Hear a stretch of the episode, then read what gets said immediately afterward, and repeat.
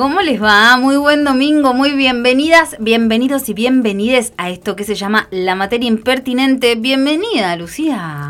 Muchas gracias, Painé. Bienvenida a ti también. Muchas gracias y bienvenido a Fede Pasos, eh, que retomó eh, la materia impertinente ahora, en estos días. Así es, nuestro eh, operador estrella. Sí, totalmente. Bueno, tenemos algunas cositas para contarles. Em, resulta que el 7 de abril es el Día Mundial de la Salud y tiene que ver con que en 1948 la primera Asamblea Mundial de la Salud propuso que se estableciera ese día como el Día Mundial de la Salud para conmemorar la fundación de la Organización Mundial de la Salud, que tanto escuchamos hablar en estos últimos tiempos porque fue una de las voces autorizadas para hablar de la pandemia, ¿no? Pero con esta excusa del 7 de abril como Día de la Salud, nos pusimos a buscar algunas cuestiones que tienen que ver con eh, los profesionales y las profesionales de la salud y encontramos una historia más que interesante que también se conecta con nuestro tiempo porque estamos hablando de Cecilia Grierson. Si yo te digo Cecilia Grierson, capaz que te suena.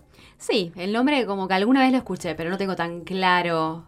Pero en este tiempo último, ¿Te suena? Ahí me suena un poco más, me suena un poco más que es el nombre que le ponen a un desarrollo del CONICET. Ahí va, al desarrollo de la vacuna. La vacuna contra el COVID. En casa. Así es, hecha en casa, pero ¿por qué, no? Porque ahí, ahí está bueno volver a la historia. ¿Por qué? ¿Por qué ese nombre, Pai? ¿Quién es Cecilia Grierson? Cecilia Grierson es la primera mujer médica de la República Argentina, que se gradúa en la Facultad de Ciencias Médicas de la Universidad Nacional de Buenos Aires el 2 de julio de 1889. Y que un día como hoy, un 10 de abril, fue el día que fallece y fallece en la pobreza, en la, en la pobreza más profunda fallece Cecilia Grierson. Pero les voy a contar un poquito de la historia de Cecilia. Cecilia, además de haber sido médica, fue maestra, fue educadora incansablemente, fue pionera en el campo de la obstetricia, la kinesiología, la puericultura, la difusión de primeros auxilios y además muchísimos otros saberes y fue además la fundadora de muchas instituciones que dejaron huella en nuestro país. De alguna manera, la sensación que me da al ir conociendo la historia de Cecilia es como que se encargó de organizar, de agrupar. Es organizar y es como de trascender barreras constantemente, porque cuando uno lee esa parte de la historia que tiene que ver con que ella inicialmente se dedica a la docencia y una cuestión personal, que es la muerte de una de sus amigas más queridas, la lleva a pensar en la medicina, bueno, viste, la docencia, eh, más allá de todo, es una tarea que hace tiempo por ahí estuvo habilitada, eh, hay ciertos niveles para las mujeres, bueno, entonces parece como si fuera que fue trascendiendo una a una muchas barreras en su historia. Ella nace en una familia de inmigrantes escoceses e irlandeses y tuvo una infancia entre Uruguay y Entre Ríos, se crió entre el país vecino y esta provincia de nuestro litoral, donde su padre tenía una estancia muy grande. Tuvo acceso a una muy buena educación, iba a colegios ingleses y además tenía acceso a una gran biblioteca familiar, o sea, era una persona que para la época, estamos hablando de alguien que nació el 22 de noviembre de 1859, tenía acceso a muchas más cosas que otras niñas de su edad. Em, bueno, la cosa se empezó a, revolucionar porque tras la revolución de Entre Ríos en 1870 los negocios de la familia empiezan a declinar y Cecilia, que no tenía más de 10 años todavía, fue llamada de nuevo a su casa, o sea, dejar de ir a la escuela, por ejemplo, para ayudar a su madre con los hermanos más chiquitos. Eh, ella no estaba muy contenta con eso, pero sin saber empezaba esta espiral de obstáculos que se le ponían a las mujeres para poder avanzar con su vida eh, y que de alguna manera forjaron también su carácter muy fuerte, ¿no? Porque vamos a ir desandando esta historia y nos vamos a ir dando cuenta de que Cecilia fue una mujer que tuvo mucho a la hora de salir a disputar lugares. Bueno, esto, vaivenes políticos, el patrimonio familiar empezó a, decrecer, se muere su papá cuando Cecilia tenía 12 años y esto hizo todo un poco más difícil. Ella, muy emprendedora y muy inquieta, a los 14 años se encargaba de la escuela rural que su mamá abrió dentro del campo donde vivían para poder mantener a la familia. O sea, la salida a eso fue que su madre abriera una escuela rural. ¿Y quién se hizo cargo de esa escuela rural? Cecilia Grierson. Más tarde viajó a Buenos Aires, pudo formalizar sus estudios como maestra normal, entendiendo que tal vez esa era su misión en la vida, ¿no? Enseñar. En la gran ciudad se empleó como institutriz. Recuerdan que alguna vez tuvo que alargar sus vestidos para poder conseguir ese puesto. Y hay una declaración de ella guardada en algunos papeles seguramente amarillentos que dice, en aquel entonces se juzgaba la edad, quizá el conocimiento también, por el largo de la pollera.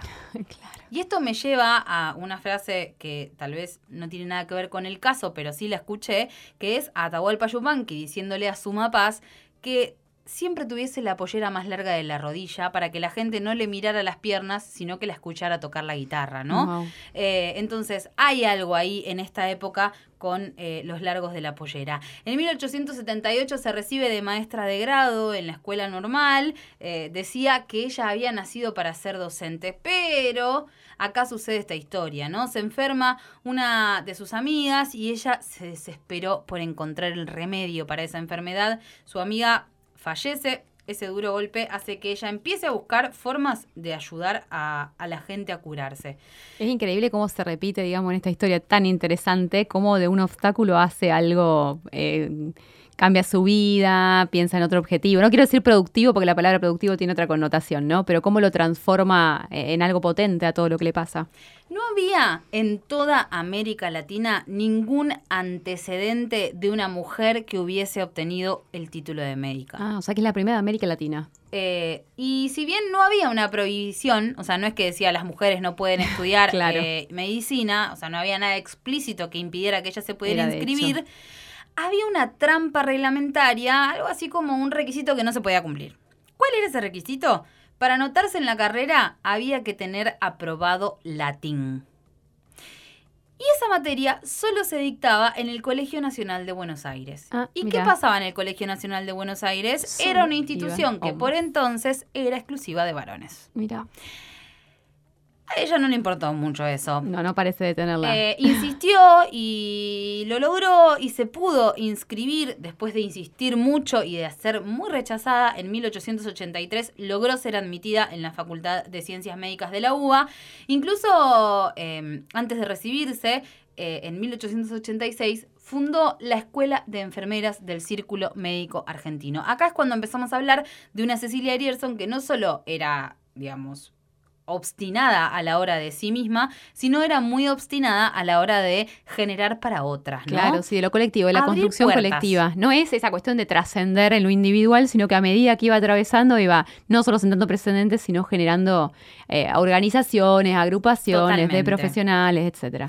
Completó su carrera en un plazo de seis años, que es como el reglamentario, ¿no? La carrera dura seis años. La carrera dura seis años. Bueno, ella se recibió en seis años. Durante el transcurso fue ayudante del laboratorio de histología, al tiempo que además realizaba prácticas hospitalarias en la asistencia pública. O sea, iba a los hospitales a hacer sus prácticas ahí. Una vez recibida, se dedicó a ser ginecóloga y obstetra y se incorporó al Hospital San Roque, que actualmente es el Hospital Ramos Mejía. En 1891 fue una de las fundadoras de la Asociación Médica Argentina y al año siguiente colabora con la primera cesárea que se realiza en nuestro país para luego crear la Sociedad Argentina de Primeros Auxilios. En un solo párrafo te contamos dos organizaciones y un hecho histórico. La primera cesárea del país también estuvo a cargo de Cecilia Rierson. En 1894 se presenta para cubrir el cargo de profesor sustituto de la Cátedra de Obstetricia para Parteras. Pero no la dejaron, Lucía no la dejaron. Otra dificultad más en el camino de Cecilia Rierson. Las mujeres todavía no podían aspirar a ser docentes universitarias, por lo que ese concurso fue declarado desierto. Dicen que, mm, que en ese momento el como el dictamen de ese tribunal, eh, no le otorgó el cargo al varón que se había presentado porque no tenía las capacidades, pero a ella no se lo otorgó porque era mujer, nada más ni nada menos. Em, en 1897 publica Masaje Práctico, un libro precursor en las técnicas de la kinesiología, y pese a la inhibición que había sobre las profesionales médicas de su sexo, de alguna manera ejerce la docencia universitaria dictando cursos cursos de gimnasia médica y kinesioterapia en la Facultad de Medicina entre 1904 y 1905 y desempeñándose como adscripta de la Cátedra de Física Médica y Obstetricia. Claro, buscó, ahí un intersticio para, para seguir enseñando, digamos. En 1899 fue vicepresidenta del Congreso Internacional de Mujeres que se realizó en Londres, porque ella se fue a Europa y aprovechó para realizar muchos cursos de perfeccionamiento en ginecología y obstetricia. Y más tarde presidió el primer Congreso Feminista Internacional de la República Argentina, convocado por la Asociación de Mujeres Universitarias. Y ahí no solamente hablaron de la universidad, ahí discutieron temas como el sufragio femenino y las oportunidades laborales o educativas para las mujeres estamos hablando de fines de 1800, 1899 todavía, no había comenzado el siglo XX. Grierson también fundó el Consejo Nacional de Mujeres y la Asociación Obstétrica Nacional, presidió el Congreso Argentino, bueno, como decíamos, de Mujeres Universitarias y fue vocal en la Comisión de Sordomudos del Patronato de la Infancia. También fundó el Liceo Nacional de Señoritas y formó parte del grupo fundador de la Sociedad Argentina de Biotipología, Eugenesia y Medicina Social. Como decíamos al principio, falleció un 10 de abril de 1934 en la localidad de Los Cocos, en Córdoba, muy pobre, y a pesar de eso donó al Consejo Nacional de Educación su casa, donde después se construyó una escuela que lleva su nombre, que es la escuela número 189. Hay muchas historias de lucha como la de Cecilia. Podemos ir buscándola, pero es muy interesante que a partir de una vacuna argentina de investigación del CONICET a la que le ponen este nombre, empecemos a indagar ¿Por qué le ponen este nombre? Me parece que, es válido, que es un homenaje más que, más que justo y, necesario. Actualmente en Argentina hay seis proyectos de vacuna, pero esta es la que actualmente eh, en este mes está alcanzando la fase 1, que es que pasa a la prueba eh, en voluntarios en los seres humanos. Y eh, bueno, es, interesante porque es un desarrollo que es parte de la Universidad Nacional de San Martín, parte del CONICET y ahora en esta etapa va a haber una colaboración del sector privado con el laboratorio Casará. ¿Sí? Eh, y es interesante también que esta vacuna eh, es una tecnología conocida, porque que también de las vacunas se, se, discute un poco de cuáles son las más nuevas, las más clásicas. Claro, y esta eh, trabaja con una, con una tecnología conocida, que es la misma de la hepatitis B o del, del BPH o HPV en, el inglés. Entonces, bueno, la verdad que este desarrollo nacional y que recupere el nombre de, de esta mujer que precursora de la medicina eh, por parte de las mujeres con tantos logros, o sea, no te alcanzó, era uno atrás del otro la cantidad de, del CV de Cecilia que fuiste, que fuiste relatando, la, verdad que... La historia de Cecilia Arierson es muy interesante. En el historiador.com.ar pueden encontrar la biografía extendida escrita por Felipe Piña, eh, dice Cecilia Arierson, la primera médica argentina por Felipe Piña. Ahí hay mucha información también. Eh, como bueno, y decíamos... Que, ese espíritu también de, Cecilia vaya ahí con la vacuna. Ojalá. que vaya progresando de la misma manera y atravesando las barreras que que bueno, que lleva ahí en, su nombre esta vacuna que se llama Arvac Cecilia Grierson. Vamos a escuchar música. Dale. Para dar inicio a la jornada musical. Vine muy litoral hoy. Ah, bueno. Vine muy chamamé. A ver. Eh, ella es Patricia Duré, está acompañada de un quinteto, terceto, cuarteto de cuerdas. no sé bien cuántas son, pero hay un montón de guitarras. Esto es del Cholo Aguirre, se llama Trasnochados Espineles. Escuchen qué lindo que canta la patria. Acá nomás, ¿eh? de la vecina ciudad de Villa Gobernador Galvez.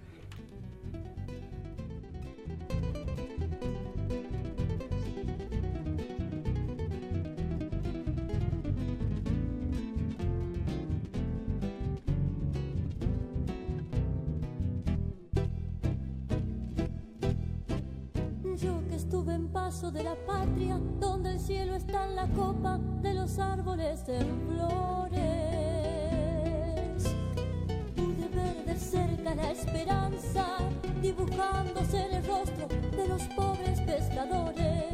Llevan la flor de agua a su cantar, no ambicionan más que su existir. Siglos recorriendo sin laureles, trasnochados espineles, encarnados con Cuidado el aparejo pescador, tal vez esté enganchado un surubí. Qué ganas de gritar que yo también nací en la ribera azul del Paraná.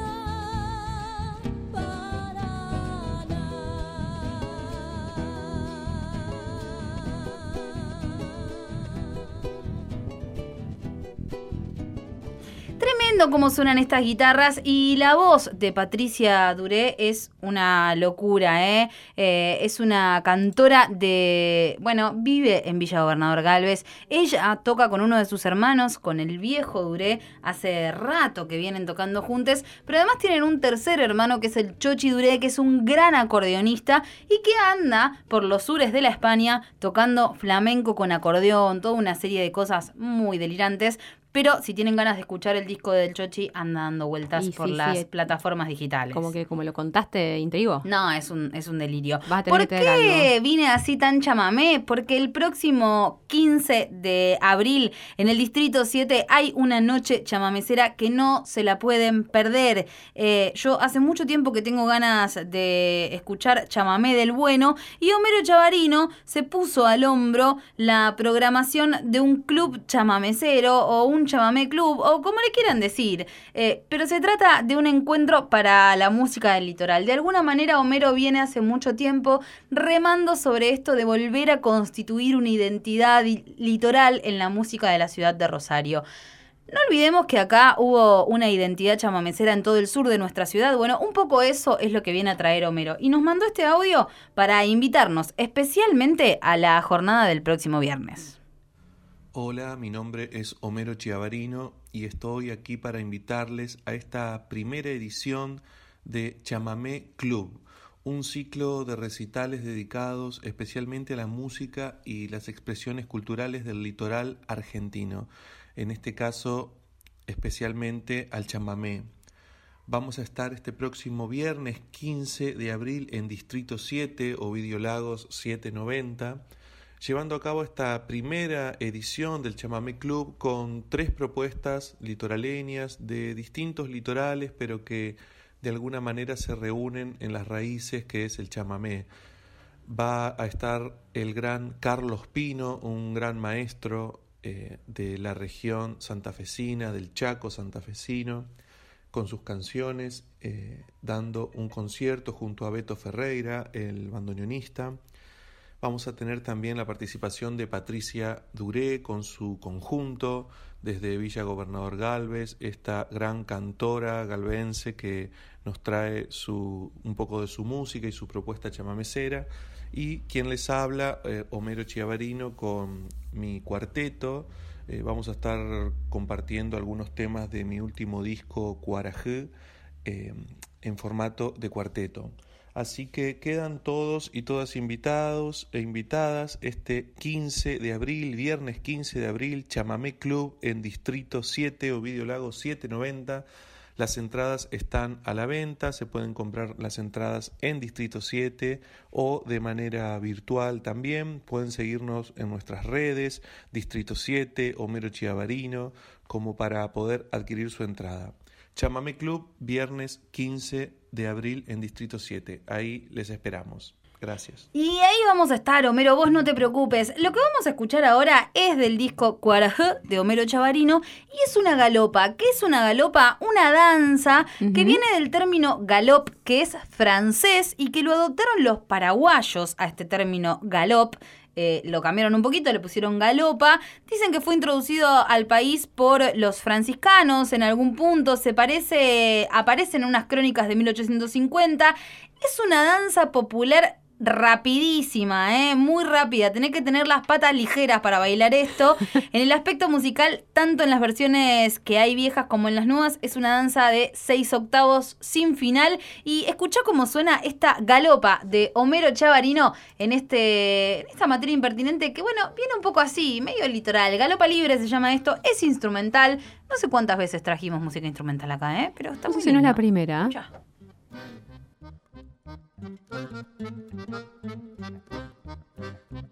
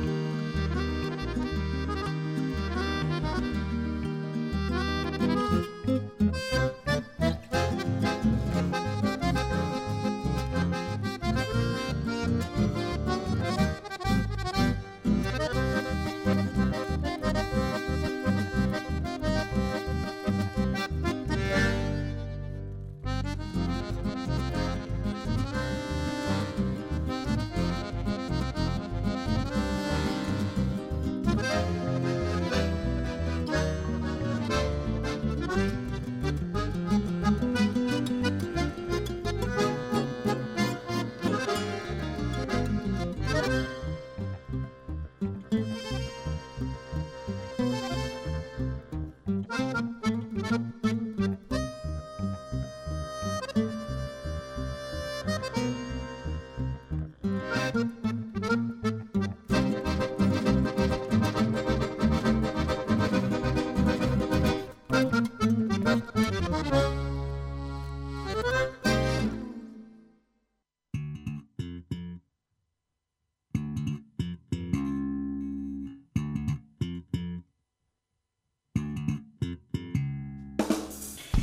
que escuchábamos se llama Galopa Libre y es de y por Don Homero Chamarino. encantó, ¿eh? El me gusta próximo mucho. 15. Nos vemos ahí el viernes. Dale, ¿Cómo la ves? lo veo. En el Chamamé Club. ¿Sí? Después te voy a hacer escuchar al otro que canta, que es Carlos Pino, que pff, Yo aprendo mucho acá. alguna vez aprendo. tenés que escucharlo cantar en vivo. Pero vamos a meternos en el terreno de la ciencia. Ahí está. Nos vamos a meter en el terreno de las matemáticas. De las matemáticas. La Me verdad gusta. que me gusta mucho, me gusta cómo eh, el invitado de hoy explica lo que investiga. Un poquito de intro es Lisandro Parente. Paréntesis. Sí, parente Ah, con me- paréntesis. Me, le- me comuniqué con su manager, No que me digas. claro, porque él como que tiene manager, fue Gaby Grapati, su La- compañera, que nos gestionó los audios, es tipo famoso. Lo coacheó un poquito. eh, no nos consta eso, seguramente sucedió, pero como buena manager no me lo No comentó, dijo, no, me la mandó tres audios perfectos en los que eh, Lisandro nos cuenta. Él es doctor en matemática de la Universidad Nacional de Rosario, es docente, es investigador, es investigador de CONICET, Ajá. es director del grupo de investigación en optimización y control en el CIFASIS. ¿Qué? Bueno, él igual, la verdad que así, la- ¿cómo lo explica? Vamos a escucharlo porque vale la pena preguntarle a Lisandro qué es lo que investiga. Soy Lisandro Parente, soy matemático y trabajo en el área de optimización y control óptimo. Básicamente la optimización busca la mejor manera de hacer algo respondiendo a un cierto criterio. Puede ser la forma más rápida o la más segura o la menos costosa o la de menor impacto ambiental este, o un compromiso entre todas esas. Nosotros solemos abordar problemas donde las magnitudes que aparecen varían en forma continua en el tiempo y por lo tanto hablamos de optimización continua. El germen de este punto de vista se remonta a la primera mitad del siglo XVII, cuando Pierre de Fermat tiene una idea muy muy sencilla pero muy poderosa. La podemos ejemplificar pensando en un carrito al que le atamos en forma horizontal arriba una escalera larga y lo mandamos por un camino de montaña. Entonces, cuando el carrito esté subiendo o bajando, la escalera va a tener una cierta inclinación, pero cuando esté justo en la cima o justo en el valle, la escalera va a estar en posición horizontal. Matemáticamente, esto se interpreta como buscar los puntos de una determinada curva donde las tangentes sean horizontales. Y esa es condición necesaria para que haya máximos o mínimos. Para los que saben un poquito más de matemática, cuando unos años después Newton y Leibniz desarrollan el cálculo, esto se traduce en derivada igual a cero. Esa es la regla de Fermat. En casos en que las soluciones no se podían encontrar en forma exacta, se idearon recetas para poder aproximarlas tanto como fuera necesario. Y esos son algoritmos que en un principio había que hacer las cuentas a mano, pero con el advenimiento de las herramientas computacionales pasaron a ser un núcleo central en este tipo de estudios porque nos permiten hacer cálculos muchísimo más rápido, en muchísimas más variables y abordar así una cantidad mucho más grande de problemas. Entonces, lo que hacemos los investigadores e investigadoras de este área desde hace 350 años es, por un lado, ir complejizando, haciendo cada vez más complicados estos problemas, llevándolos eh, a mayor número de dimensiones, incluso a infinitas dimensiones, tomando restricciones cada vez más complicadas, etcétera, para así poder pensar en aplicaciones cada vez más generales. Y por otro lado, desarrollando algoritmos a veces en forma teórica y a veces con la posibilidad de ser implementados computacionalmente y es ahí cuando se puede atacar una aplicación concreta, un problema concreto este, y ofrecer soluciones tangibles. Un caso particular son los problemas de control óptimo que surgen en la época de la carrera espacial, cuando querían controlar las trayectorias de los cohetes, pero que después esa teoría se aplicó a una variedad enorme de aplicaciones donde incluye economía, este, procesos industriales, análisis poblacional, este, y epidemiología. Nosotros hemos trabajado en aplicaciones en problemas de producción, distribución, transmisión de energía eléctrica, problemas asociados al tráfico vehicular o, bueno, recientemente este, cuestiones relacionadas a la pandemia del COVID-19, análisis de vacunas, ese tipo de cosas. En general, nosotros siempre partimos del análisis teórico, abstracto, matemático, para ir después a las aplicaciones y no a la inversa.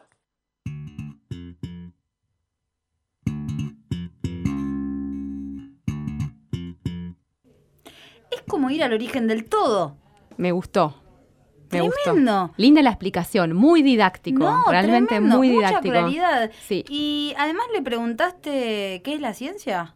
y sigue interesante. Ah, quiero escuchar esto, ¿eh?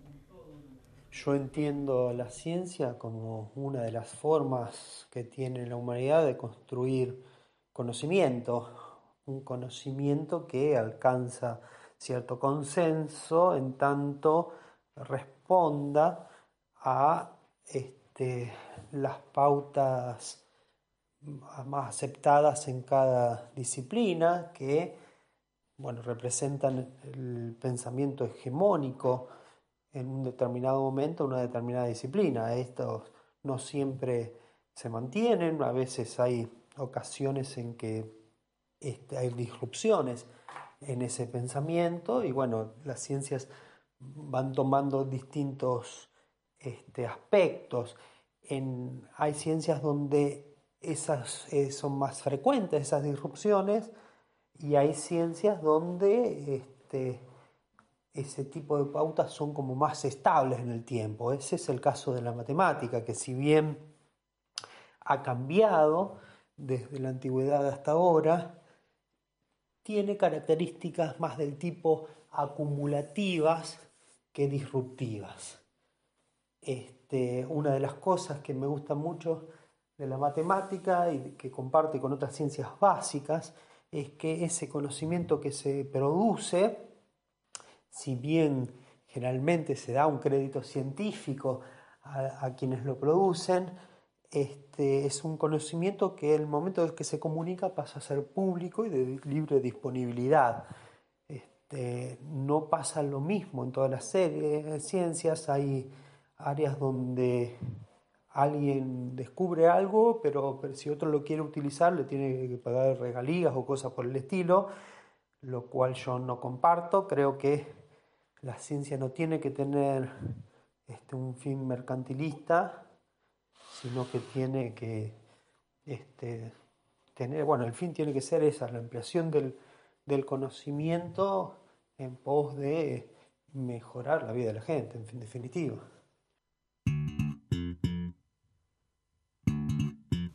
Me gustó ese cierre.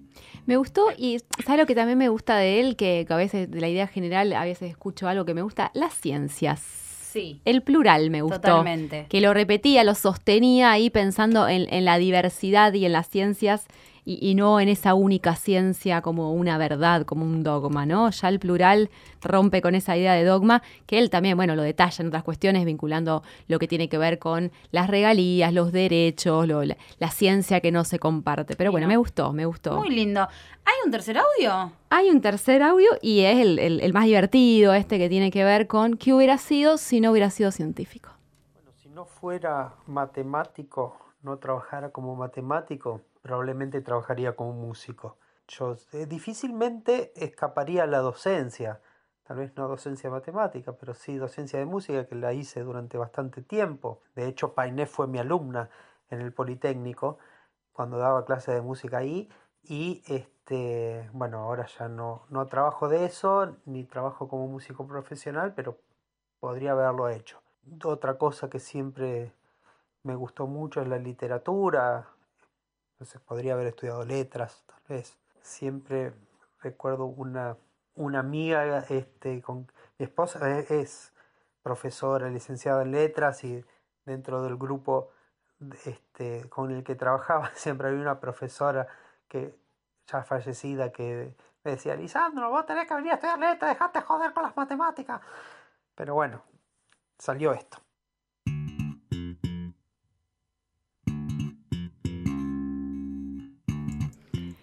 Bueno, no se dejó de joder con las matemáticas como le aconsejaron. Me gustó mucho. Sí, me gustó y aparte mucho. fue profe mío. ¿Viste? No te esperabas Sí, esa del no, matemático. Te sorprendió. eso. Y ahí también, cuando le nombra a Gaby, que también es docente, y ahí le vamos a mandar un saludo a yo, a mi profe de inglés, que es Juli, que es la hermana de Lisandro. Porque ¿sabes qué pasó? No, es algo bastante interesante. Yo siempre tenía problemas porque me movía mucho en clases. Me paraba, No entraba, salía. Eras inquieta.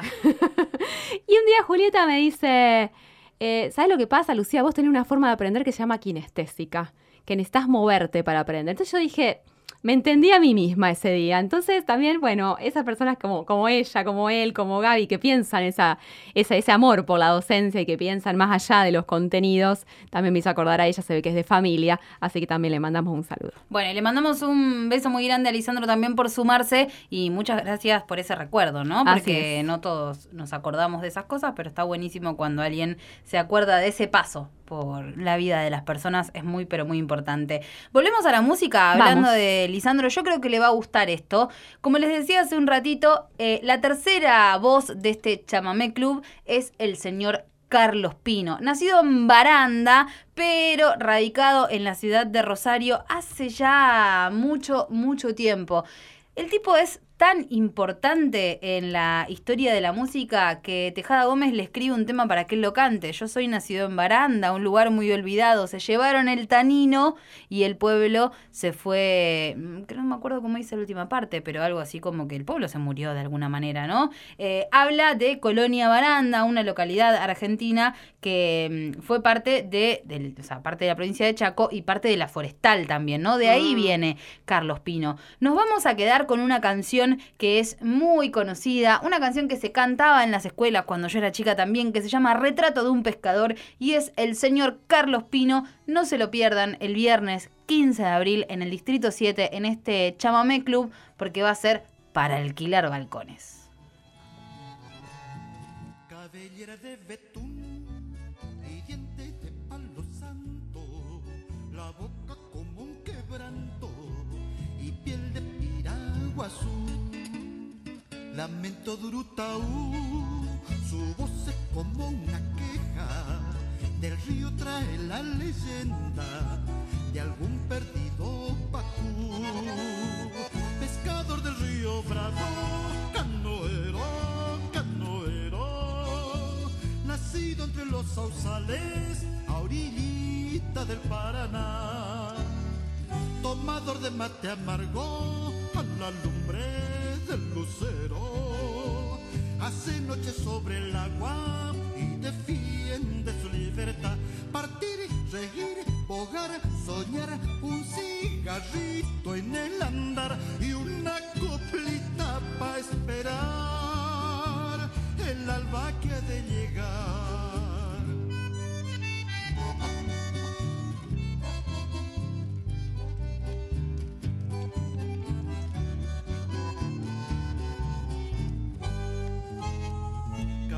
De betún y dientes de palo santo, la boca como un quebranto y piel de piragua azul.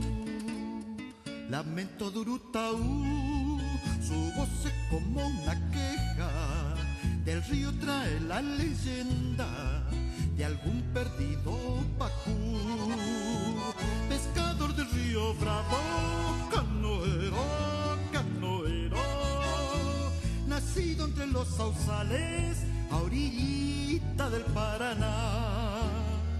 Tomador de mate amargo, a la lumbre del lucero, hace noche sobre el agua y defiende su libertad. Partir, regir, bogar, soñar, un cigarrito en el andar y una coplita para esperar el alba que ha de llegar.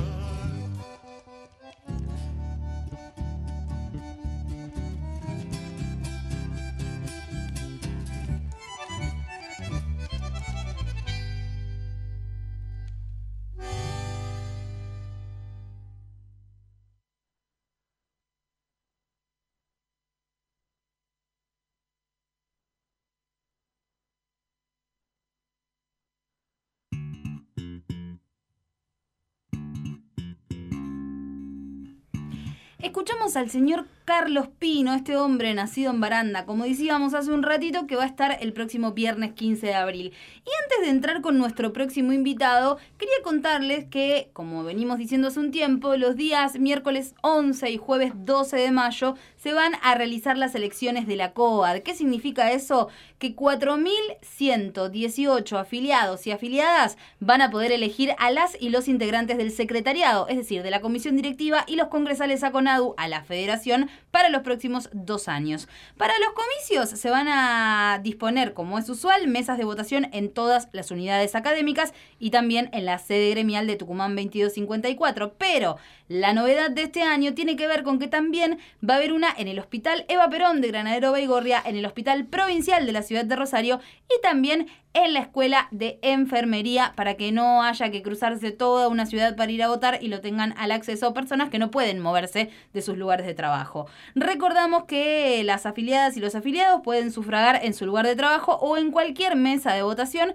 mediante el sistema de voto en sobre.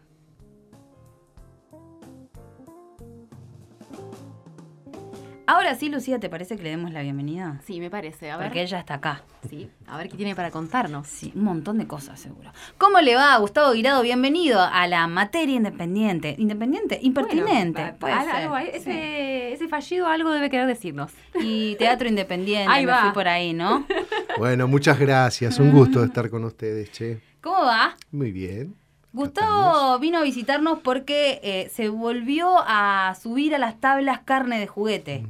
Que es una obra que tal vez nos suene porque durante mucho tiempo estuvieron haciendo funciones con esta obra. Mirá, es- es- se estrenó en el 2015, estuvimos 2016, 17 y parte del 18, o sea, tres años y medio. Es mucho tiempo. En mucho tiempo hicimos más de eh, cerca de 130 funciones en todo el país. En todo el país, desde, cuando digo en todo el país, desde el sur, eh, bien al sur desde Río Gallego hasta el norte en Jujuy, desde el oeste al este. Hicimos mm, muchas giras por todo, por todo el país, ¿no? Muchas funciones, además de las de Rosario, por supuesto. Claro, pero además en Rosario tuvo un éxito muy importante. Fue mucha la gente que fue a ver esta obra. Mirá, este, no solo que fue mucho la gente, esto, viste, parece que es lo que estamos haciendo, publicidad de la Sí, obra, sí, pero no, no, no la idea es que la vayan a ver. Exacto, no estoy exagerando nada. La gente ha ido cuatro, cinco veces a verlas. Ahora el sábado pasado que estrenamos volvió gente y dice, yo la vi, la vi en tal lado, traigo, pero ahora traigo a mi tío, a mi hermana. Claro, o sea, o la gente a- vuelve y trae gente a los familiares para que la vean y eso es una, la verdad que es muy agradecido. Una... Y tal vez hijes, sobrines, Exacto. digo, tal vez una generación como por ejemplo la mía, yo todavía no fui a ver la obra, es algo que tengo ahí medio pendiente, eh, porque tal vez éramos más chicos, porque por ahí, no sé, era como, bueno, tal vez no estás todavía en condiciones o preparado para, pero es una obra que está bueno que la puedan ver también las nuevas generaciones. Nosotros teníamos con mucha expectativa cuando las estrenamos, esta obra, digámosle a los oyentes, mm, es- trabaja alrededor del imaginario de Malvinas. ¿eh?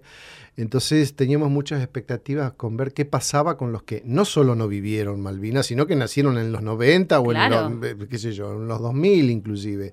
Que, que en Malvinas es una efeméride en la escuela o es una Es un reminiscencia, dibujito. un dibujito, ¿no? Y nos llevamos una sorpresa muy grata porque muchos este, que la vieron y que ya te digo, mm, han- tienen 20, entre 20 y 30 años, eh, nos dijeron cosas como esta, que yo rescato eh, muy especialmente.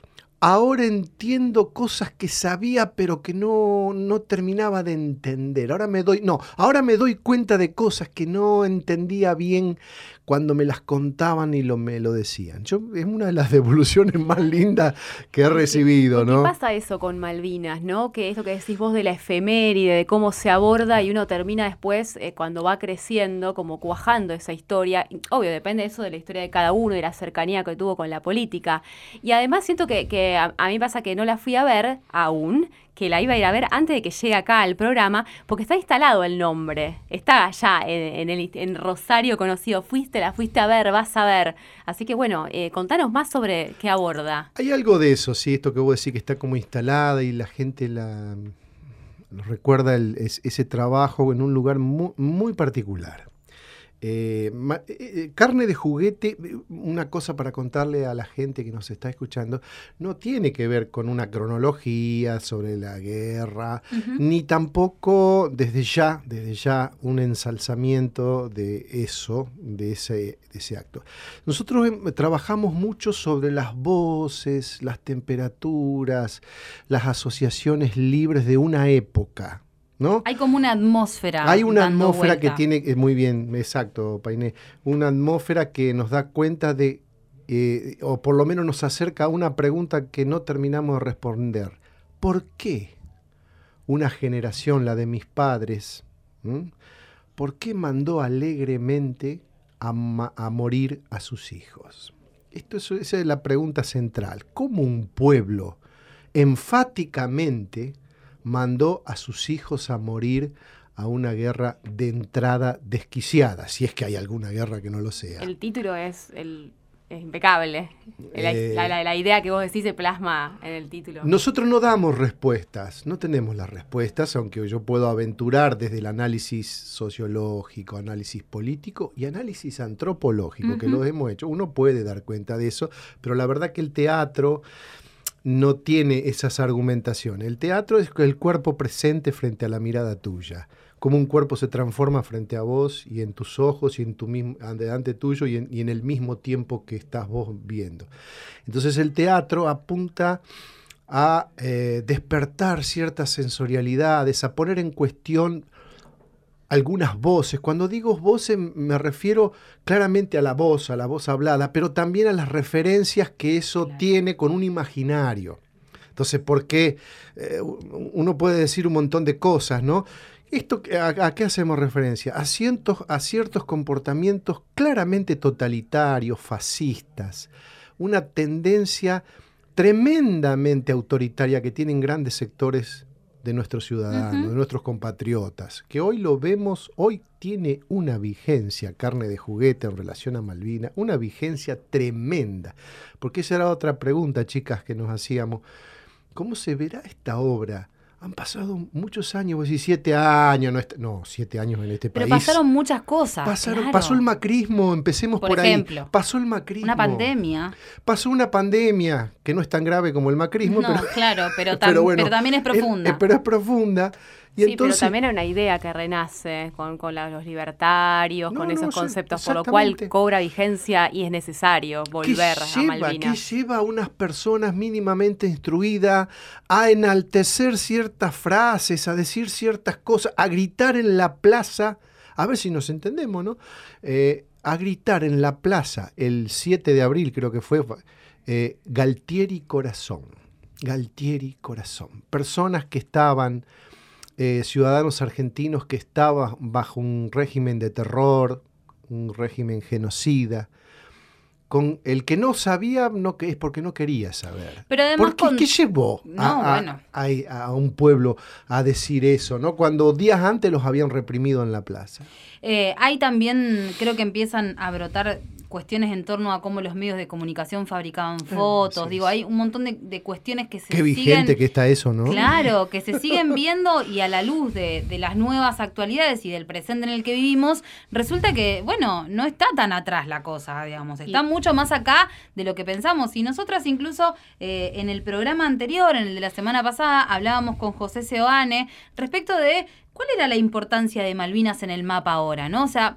Digo, más allá de la, de la vigencia de la reivindicación de la soberanía, ¿qué pasa con Malvinas? Y nos contaba una serie de, de cuestiones que tienen que ver con la geopolítica de, de las Islas Malvinas y de la unión de Malvinas y el continente. Digo, toda una serie de informaciones que tienen que ver con, con por qué la soberanía de Malvinas es tan importante, que también nos hace pensar en la importancia de seguir sumándole balón, valor a esta reivindicación de soberanía. Y me parece que ahí la cultura, el arte, el teatro, la música tienen una importancia fundamental para con las nuevas generaciones.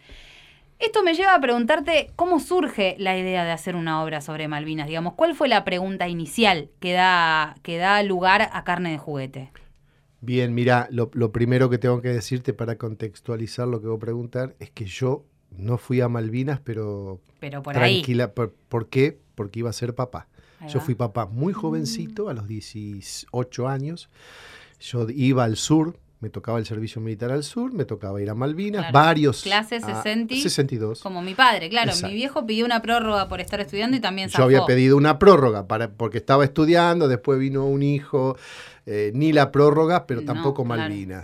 Y amigos míos de la primaria fueron, el Pichi Quintana, este Gatti, muchachos de Ceres, de mi pueblo, yo soy del norte de la provincia, que fueron a Malvinas. Por suerte volvieron ellos, todos volvieron, uno de ellos es sobreviviente del Lara Belgrano.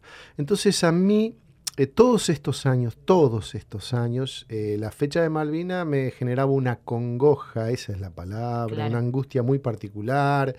Mm, nunca fue para mí una efeméride, ¿viste? Yo lo viví como todos estos años con una, como una cuestión traumática.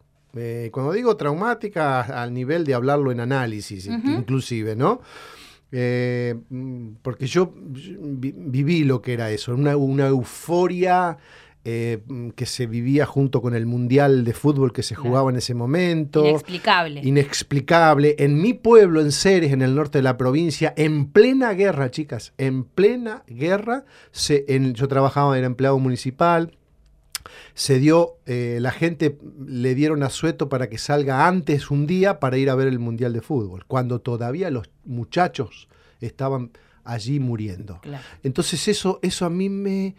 Yo dije, yo siempre supe que... ¿Cómo, cómo explicarte? Yo durante 30 años estuve escribiendo esta obra de alguna manera. Que querías decir algo. Yo quería Que decir algo que pero decir. tampoco... Convertir esa angustia. esa- eh, eh, exactamente, en una ficción, convertir esa necesidad de, de- de- de nombrar algo que en verdad, por definición, es innombrable, inefable. Y el teatro inefable. tiene esa posibilidad de lenguaje, ¿viste? Una construcción de lenguaje que rodea un algo, una pulsión y que la pone en evidencia, ¿no? Eh, Bueno, no, no quiero ponerme a teorizar sobre esto. De ahí surge, de, De, ahí de surge. esa Y necesidad Yo siempre estuve tomando como apuntes en forma inconsciente, en forma consciente, a veces con un lápiz y un papel, siempre tomando apuntes hasta que un día me senté y la escribí y dije, mira, esta es la obra. Quienes están además poniendo el cuerpo y la voz también en carne de juguete son Claudia Schuchman, Edgardo Molinelli, Federico de Batista y Yanila Menelli. Un poco encarnan a los protagonistas de esta historia que a 40 años se pone más vigente que nunca y que la pueden ir a ver los sábados desde aquel 2 de abril, hace algunas semanas atrás, todos los sábados del mes, carne de juguete en el Teatro El Rayo de la calle Salta 2991. Y tenemos un teléfono de reservas, ¿eh? así que si quieren hacer la reserva para no quedarse sin lugar, fundamentalmente, porque los aforos son limitados más allá de la pandemia, ¿no? El teatro es un teatro que tiene una cantidad de lugares y vos tenés que ir. ¿Cuál es el teléfono, Lu? El teléfono es un celular, es el 156 199797. Es re fácil. Es muy fácil. 156 19 9797. ¿eh? Ese es el teléfono al que pueden hacer las reservas. Les quedan algunos sábados a abril para que puedan ir a ver carne de juguete. Y muchas gracias por bueno, haber eh, venido. eh, gracias a ustedes y brevemente para contarles a los oyentes, si bien hemos nombrado cosas traumáticas, la obra tiene mucho humor, está en una clave desopilante, incluso mágica. Ahí van a ver que de golpe los objetos se mueven solos. Hay una cuestión eh, de- de- Bueno, de- del pero- espacio con mucho humor también. Sublimar eh, y convertir y transformar el trauma no tiene que ser algo dramático. No, Justamente a veces es reconvertirlo. Es una obra justamente en una clave sobre todo de humor muy desopilante y digamos también a los oyentes que eso sí no es apta para menores. Eh, por ahí algunos padres han ido con sus hijos y entonces decidirán si quieren entrar o no, pero en verdad no es una obra apta para menores. Podemos hablar de pibes de 17, 18 Sí, por ahí. de, de, de 13 en adelante. Bien. Ah, bueno, hay una serie de, de- de escenas que, que, mm, nosotros con- a- a- este, convenimos en decir que no es conveniente para menores. Bien, muchísimas gracias, Gustavo. Muchas Nos gracias a ustedes. En el teatro. Ah, eso espero. Nos quedamos con música que Evelina Sanso y Flor Croci hicieron para homenajear a las mujeres de Malvinas, ¿eh? y que es una hermosa canción que se llama Ellas y que desde hace un tiempo viene rondando esta idea también de poner en valor el trabajo de las mujeres, fundamentalmente a la hora de curar esos cuerpos eh, que sufrieron tanto en las Islas Malvinas. Nos vamos, Lu. Nos vamos. Hasta la semana que viene. Esto fue hasta acá, la materia impertinente.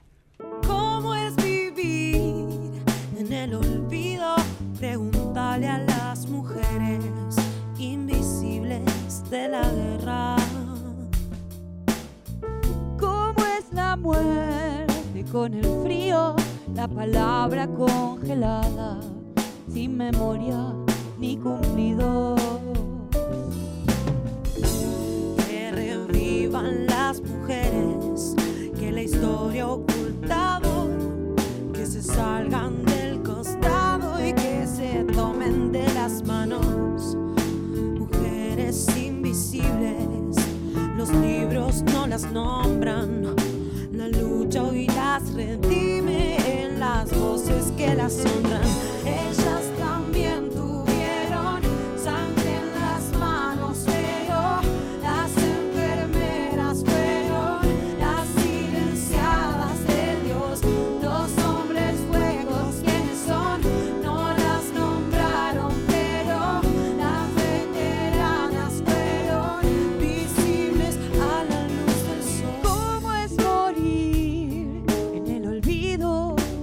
Pregúntale a las mujeres invisibles de Malvinas. ¿Cómo es la muerte con el frío? La palabra congelada, sin memoria ni cumplidos. Que revivan las mujeres que la historia oculta